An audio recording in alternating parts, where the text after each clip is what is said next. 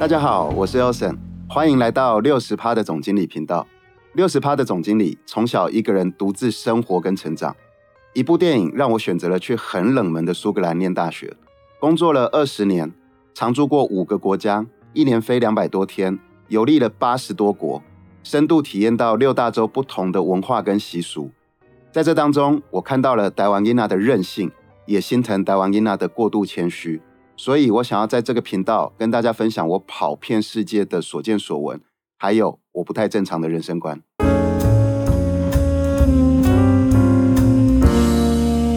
今天呢，六十趴的总经理要跟大家分享我的六十趴哲学。学会了我的六十趴哲学，不但可以锻炼你们的意志力，而且还可以锻炼你的脑袋哦。来，为什么我在推广六十趴哲学？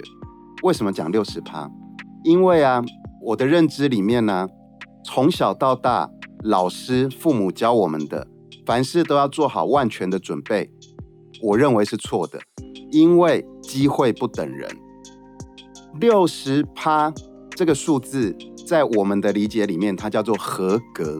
也就是说，每一件事情你懂了六十趴，你基本上就已经有概念了。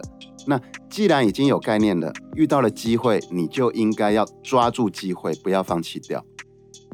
那所以啊，你如果准备好了六十趴，遇到了一个机会，你去把握住了以后，在冲刺的过程当中，你自己心里面会知道你还有四十趴没有准备好。那这个四十趴，它就会变成像海绵一样，让你在一边冲刺的时候，因为你知道自己的不足，你就会去吸收新的知识。才有办法应付跟对付这个瞬息万变的社会。那一百趴的人就有盲点喽。其实很多人都说我要做好了万全准备才出去冲。那他最大的问题就是他已经准备好了一百趴，所以他觉得他什么都懂。那所以在跑去外面跟人家冲刺，或者是去跟人家竞争的时候，因为他觉得自己都懂，所以反而其他的意见他就听不下去了。所以。这个就是古代的时候啊，人家会说半杯水，半杯水是好的，水不要太满，因为你如果水太满，你就装不下新的新知了。所以啊，你们想想看哦，我们都是开始工作以后才学习怎么工作的嘛。你开始工作以前，你也不知道怎么工作啊。那我们也是当了主管以后，才开始学习怎么管理。当主管之前，你也没当过主管啊。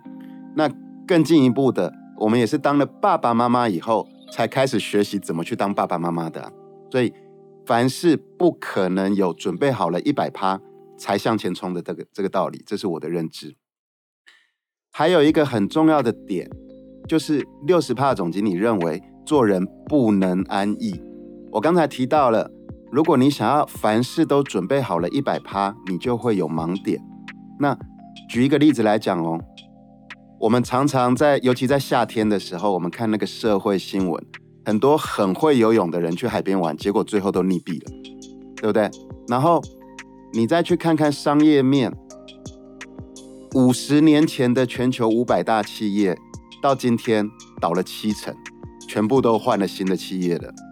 那这些企业曾经是全球前五百大，为什么经过了五十年，甚至不到五十年？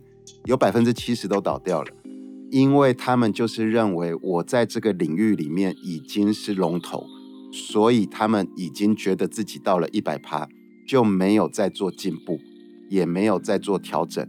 那社会跟时代是在变的，所以他们就被淘汰掉了。前两天呢，我在跟一个朋友聊天，然后他跟我说，他现在因为他的工作很好，收入也挺好的，他说。我现在一直做到退休，我存下来的钱可以存两千万。那他觉得我六十五岁退休有两千万，那活到八十五岁二十年，他每年是不是都有一百万可以用？他觉得很够用。我跟他说，你永远不够用，因为你退休以后，你的收入就归零了。你虽然有两千万，你每年有一百万可以用，感觉上面生活是很够的。那你有没有想过，如果你生病呢？你老了以后生病，你一旦生病，那个花费都是超过一百万的，所以这个是不够的。所以我才会跟大家讲，要随时的留有四十趴的空白，去吸收新的知识，去有新的准备来应付世界的变化。而且我还没跟我朋友讲，那如果你活到一百岁呢？对不对？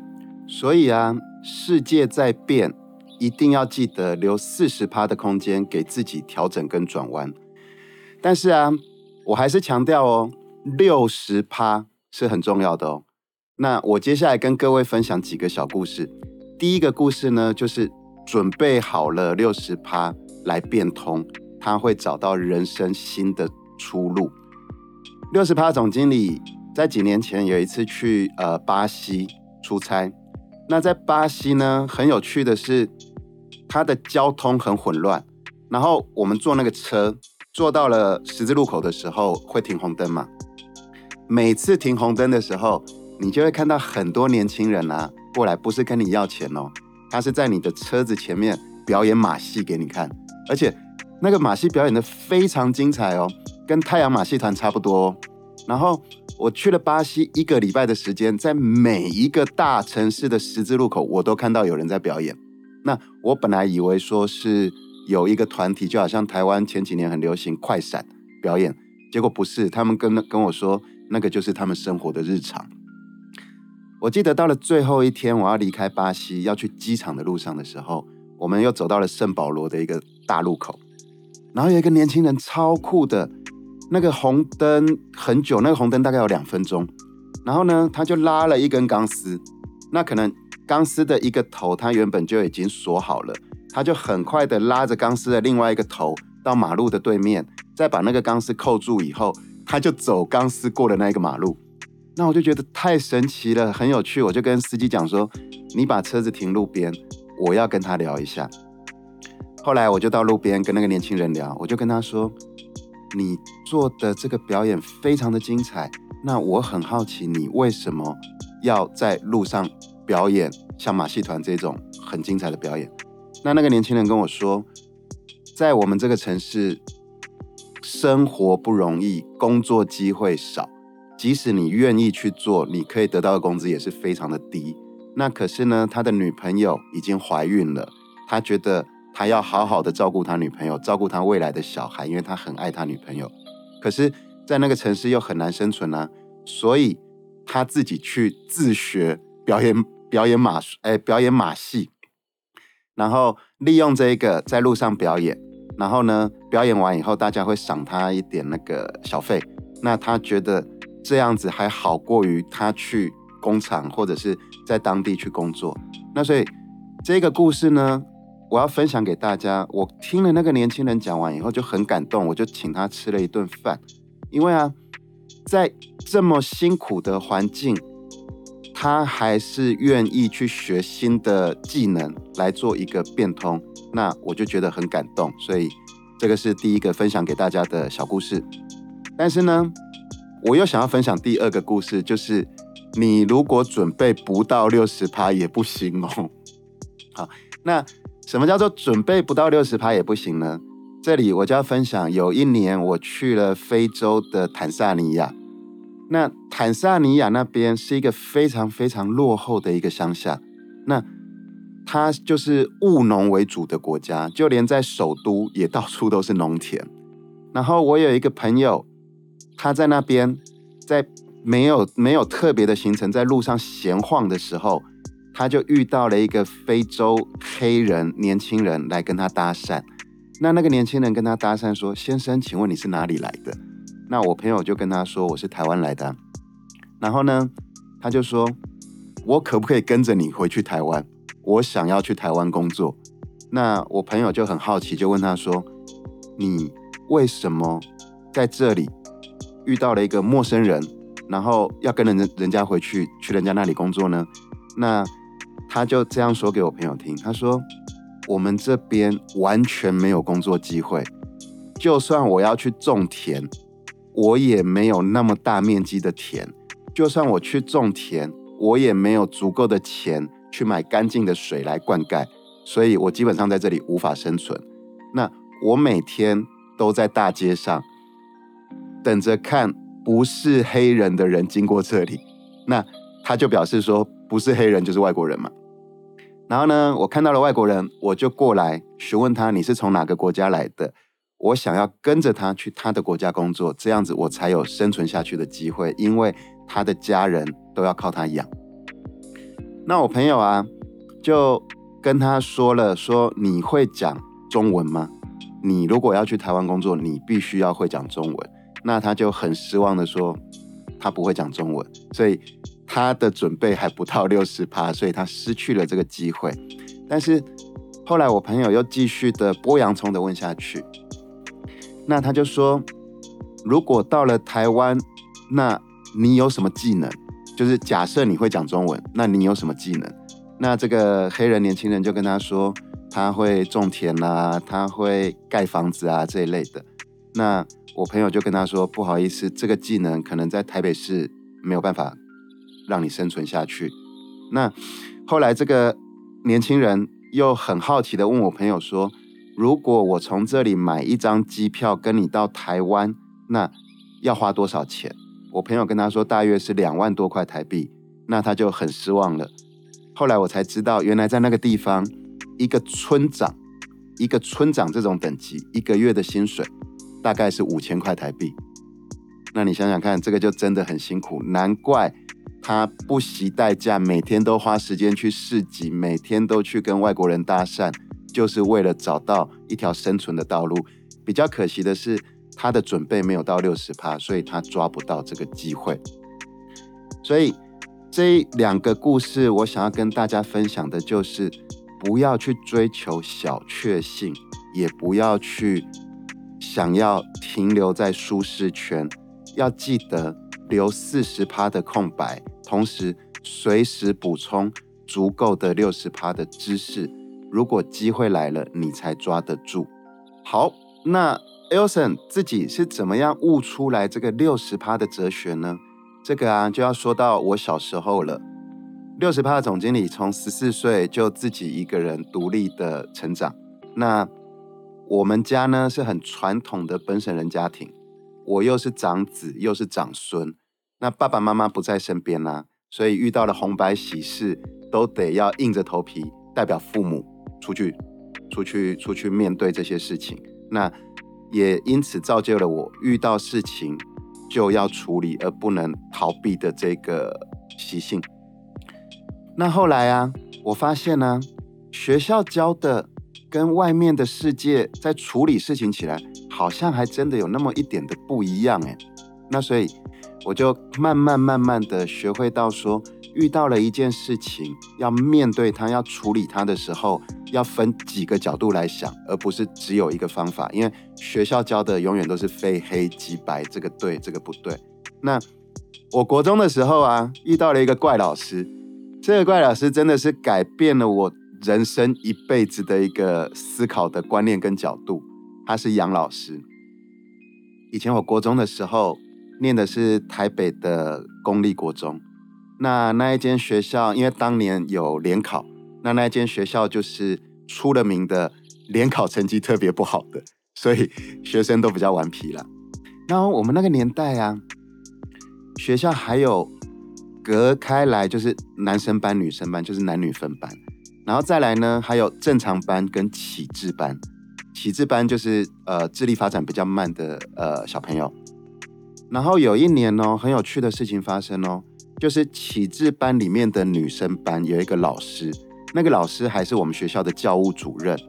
那他呢，利用启智班小女生智商比较低。然后利用老师的威严对他们性骚扰，那这个事情是怎么发现的呢？就是那个小女生每天回家就很紧张、很害怕，那只要要上学前就会躲在房间哭。那因为他们智力比较低，所以表达也不清楚。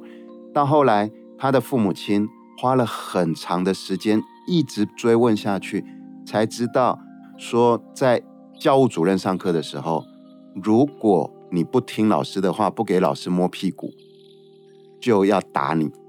他们因为害怕被藤条抽，所以让老师随便的摸他们的下体。但是他当然会觉得身体很不舒服啊，很痛苦啊，所以就久而久之就不敢上学。那这件事情就不要康了。那大家都知道了以后，在我们那个年代，我念国中的那个年代还不太讲人权，所以后来被康了以后，报纸就报道出来了。然后呢，教务主任的全名跟照片也在报纸刊上了。那那个时候我还记得，我念国中一年级。那报道出来了以后，那个老师当然就被革职了嘛。那我记得开学没有多久，就远远的看到那个老师就拿着纸箱子打包，应该就是被学校停职了。那你知道那个年代十五岁的小孩子身边一定会有很多小小的廖培亚，然后呢，那个教务主任在打包他的东西要走出校门之前，就有那种小廖培亚跑来说。强奸启智班的老高来了，强奸启智班的老高来了。然后六十八总经理那个时候也是那个，也是年轻气盛啊，我就带了同学去打了那个老师一顿，然后打到啊，老师逃到了学校的门口，警卫把我们拦都，拦住他才跑掉的。那这件事情发生了以后，当然这是很不对的，你怎么可以打架呢？而且而且你是你是打的是师长。所以后来六十趴总经理就被我们班导师给处罚了。那班老师呢，拿了一个很细的藤条，因为藤条越细打人起来越痛，然后狠狠的抽了六十趴总经理五下屁股，痛到坐不下来。抽完了我以后呢，杨老师跑去福利社买了三瓶可乐给我喝，然后他就跟我说：“打你是因为。”你动手打人，而且是打老师，这个是不对的。请你喝可乐，是因为你很有正义感，这个你要维持下去。哇，在那个时候我才十四岁，懵懵懂懂的。从此以后呢，就被这个老师影响了两个很重要的事情，一个就是看事情不是只有一体一面，而是要从一体两面来看事情。第二个是要维持那个正义感，那当然其实还有第三个，就是六十趴总经理到今天还很爱喝可乐。那刚刚呢，就是跟大家分享一下我小时候发生的一个很独特的一个经验。好，再来呢，我想要跟各位分享的就是，我真的鼓励大家广泛的去吸收不同领域的新知，对于大家未来未知的未来，你。吸收的领域越多，越有帮助。因为啊，你看，像我刚才讲到的，六十趴总经理从小就必须一个人硬着头皮代表父母。那不得已的情况下，每个领域婚丧喜庆啊、红白喜事啦、习俗啦，连要怎么拜拜，哪个神明是什么时候生日，这种事情都要硬学一些，才有办法跟那些长辈对话。可是后来久了以后呢，我发现。因为你每个领域都学一点点、一点点，哎，遇到陌生人的时候，还真的可以硬聊下去，然后对方还真的感觉到、感觉不出来你是在硬聊。那因为这个样子，无意间就帮自己创造了还不错的机会跟运气。比如说啊，我开始工作以后，其实我一开始是在化妆品公司。那我在化妆品公司的时候呢，那个时候每天的工作就是去公司打卡，资料准备好了，然后整个下午就是到处去逛百货公司，因为我们是专柜化妆品。那到了百货公司，跟那些每个楼层的楼面主管也不熟啊，那我就硬跟他们谈话，硬跟他们攀交情。结果久了以后呢，还真的交情出来了。那之后，轮胎公司。来零售界要找人的时候，也因为我硬去跟那些楼管攀了这些交情，他们还真的帮我推荐去做面试，所以六十趴总经理后来就顺利的转职到了轮胎公司，一做就做了十多年。那另外一个分享的一个概念呢，就是我在管大中华区的时候呢，其实是为什么有这个机会可以管到大中华区这么大的一个地盘？因为啊。我在轮胎公司的时候呢，那个是外商公司，那我就借着自己还勉强可以的英文，因为在苏格兰念大学嘛，我就硬去跟那些老外主管去攀交情，硬跟他们一起打高尔夫球，硬跟他们喝葡萄酒，硬跟他们聊天。后来久了以后，这些老外就记得我这个人。那之后，我记得那时候那间轮胎公司亚太区的头，他就跳槽到另外一间轮胎公司的时候，他就把我拉过去帮助他管理大众化区。所以你各个领域都懂一点点，可以跟人家学习，哎，可以跟人家分享，然后可以跟人家交流的时候，你是真的会创造出机会跟机运的。那最后就是我在呃公司工作的最后那几年。其实我是住在新加坡，然后我管理全球。那为什么我有办法管理全球呢？就是那个时候把我拉去上海的那个老外又升官了，然后呢，他后来就变成管全球。那所以他升官了以后，他就搬到新加坡去，因为新加坡是全球总部。那他第一个事情就是问我说：“我懂不懂国际贸易？”其实六十帕总经理。在那个时间点，从来没有做过国际贸易。我只有在念书的时候有学过国际贸易，但是呢，我也硬讲，我就跟他说，我真的有懂国际贸易。那我没有骗他，我说我懂国际贸易，而不是我有国际贸易经验。然后过去了以后，就硬着头皮接手了。那因为我没有这个领域的经验呢，所以我就应用我的内销的技巧去切入到外销国际贸易的领域。结果没想到。创造出来了跟其他轮胎公司外销不同的做法，反而造就了我后来也有机会当呃那间轮胎公司全球行销总经理。所以这里我要讲的就是说，诸葛先生他所说的略懂略懂，其实是真的有帮助的。那再来六十帕总经理要跟大家分享的是，压力其实对我们来讲是好事哦。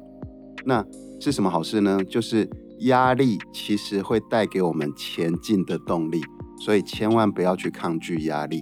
古罗马帝国的皇帝 Marcos，他有一句很经典的名言，叫做“形塑我们的不是经验，而是我们回应经验的方式”。那古希腊的哲学家伊比鸠鲁，他也提到一样的概念，就是带来痛苦的东西不是事件的本身。而是我们对这个事件的看法。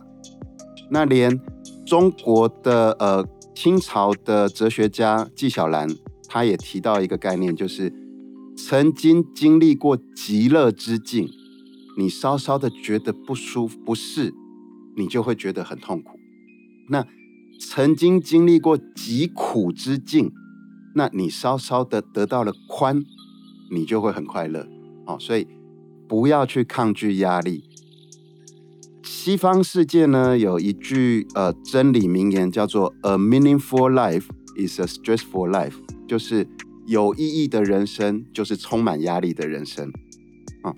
那所以这个就是我接下来要跟各位分享的，压力真的可以帮我们带来前进的动力，而且啊，连大脑都认同哦。为什么连大脑都认同？